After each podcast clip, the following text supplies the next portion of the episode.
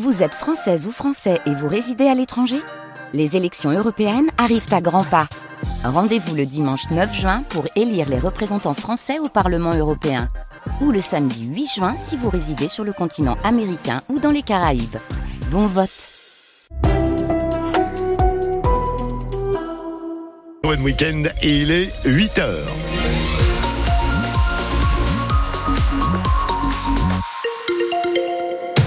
Aujourd'hui, gris et même un petit peu de pluie sur le Richelet. Ça devrait s'arranger en fin de journée. Les températures maxi 12 degrés cet après-midi. Gros point sur la météo chez vous dans votre commune juste après le journal de 8 heures.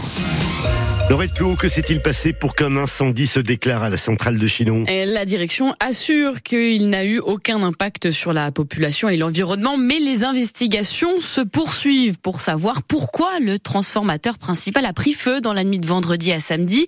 A priori, rien de grave, Adrien Bossard, car le feu s'est déclaré hors zone nucléaire. Il s'agirait en fait d'un problème technique, une sorte de court-circuit dans le transformateur qui sert à évacuer l'énergie produite.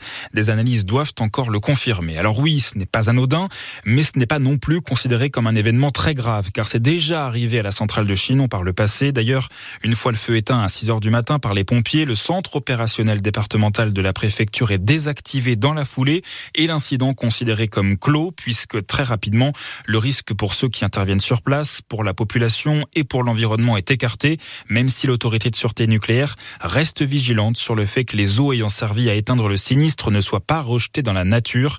La centrale de Chinon s'est engagée à les collecter pour les traiter. Maintenant, avec l'arrêt du réacteur 3 lié à l'incendie et du 4 en préventif, la production sera ralentie quelques jours, mais cela n'aura aucun impact sur l'approvisionnement. Aucune coupure d'électricité n'est à craindre selon les autorités. La direction informe que le plan d'urgence interne incendie a été levé dans l'après-midi hier après concertation et validation avec l'Agence nationale de sûreté nucléaire. On ignore pour l'instant les raisons de sa chute. Une jeune femme de 17 ans est gravement blessée après être tombée du pont de l'autoroute sur l'A85 hier à Bourgueil. 13 pompiers sont intervenus pour lui prodiguer les premiers secours avant de la transporter à l'hôpital Trousseau de Chambray-les-Tours.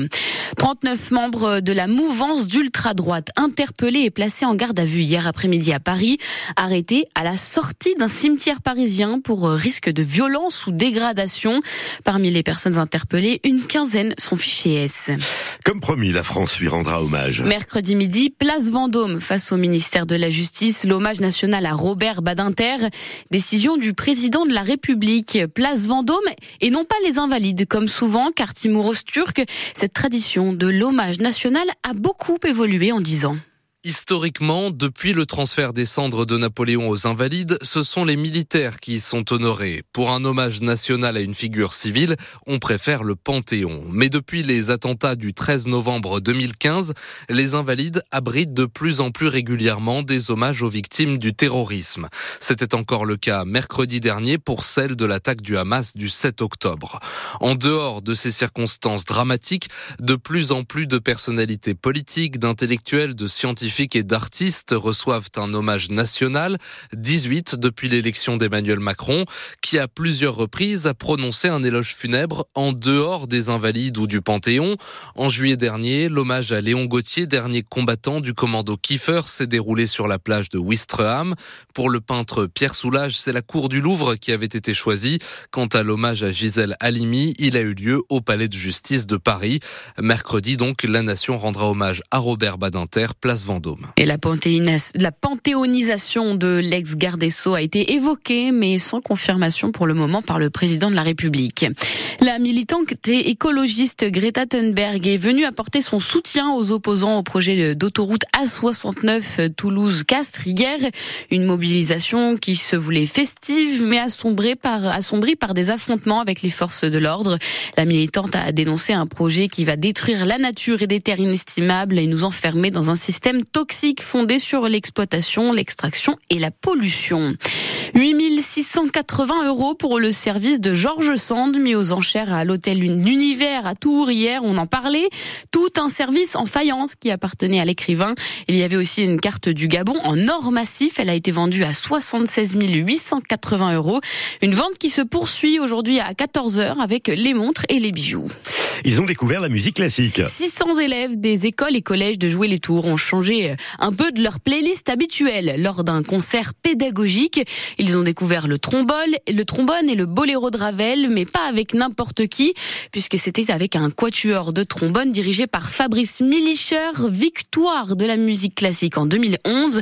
Une approche de la musique classique et la découverte de cet instrument, le trombone, Lucille Oconi. Les élèves entrent dans l'auditorium. Il va être un grand musicien. Puis le concert commence, plus en bruit dans la salle. Fabrice Milicher, victoire de la musique classique 2011, dirige un quatuor et s'adresse aux élèves. Est-ce que vous connaissez tous Maurice Ravel? Non, non. Mais ce n'est pas un simple concert. Ici, les écoliers participent. Après les corps, vous allez voir qui Trompette, bravo. Après trompette.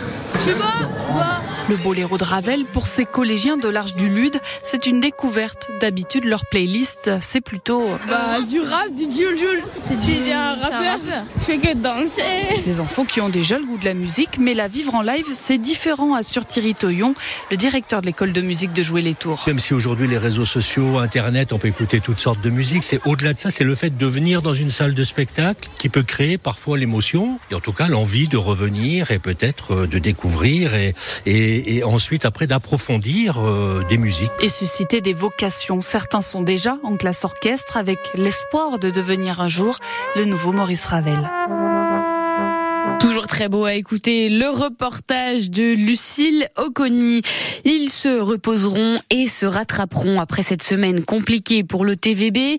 Les Tourangeaux, les volleyeurs Tourangeaux ont perdu en Ligue des Champions déjà jeudi dernier. Ils ont aussi perdu leur match contre Tourcoing hier soir 3-7 à 2. Un match pour le compte de la 20e journée de championnat. Victoire en revanche pour les handballeuses chambrésiennes pour la cinquième journée de Ligue européenne. Elles étaient en Croatie à Zagreb et ont remporté leur match 29 à 22.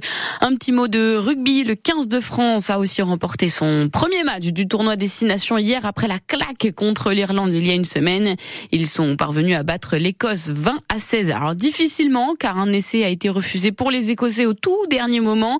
Prochaine rencontre pour le 15 de France dans deux semaines face à l'Italie et ça sera à Lille. Et puis les Tourangeaux de l'US Tour, eux, premiers de leur poule, reçoivent le troisième Gujan Mestra pour le compte de la 15e journée de Fédéral 2. Le match est à suivre à 15h15 au Stade Tonley.